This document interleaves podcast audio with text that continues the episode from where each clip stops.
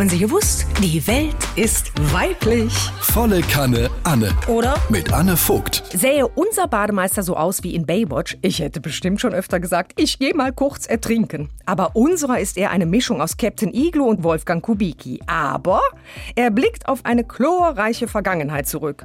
Wie oft stand ich schon vor ihm, ungeschminkt, bibbernd und nur in ein Handtuch gehüllt, weil ich wieder mal die Nummer meines Spins vergessen hatte. Wie entwürdigend, es nicht zu schaffen, sich zwei Ziffern zu merken, oder? Er lässt sich auch von niemandem reinreden. Als ein Testosteron durchsuppter Poser mal meinte, ey, mach Zehner mal auf, sagte er, nein, der Fünfer ist offen, spring halt zweimal.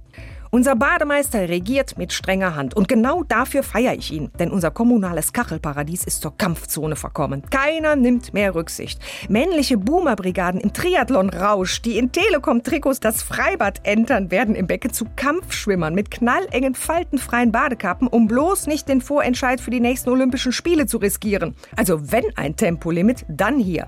Oder der planschende Prosecco mit Hochsteckfrisur, der sich mitten in der Großwanne den neuesten Gossip erzählt. Die Umschwimmung war so kräftezehrend, dass ich den Rand ansteuerte, wo ich dann endgültig ausgenockt wurde. Und zwar durch die sauber platzierte Arschbombe eines Fünfjährigen. Auf mein Kreuz. Als ich japsend wieder auftauchte, flötet die Mutter mir fröhlich entgegen. Der tut nix, der will nur schwimmen.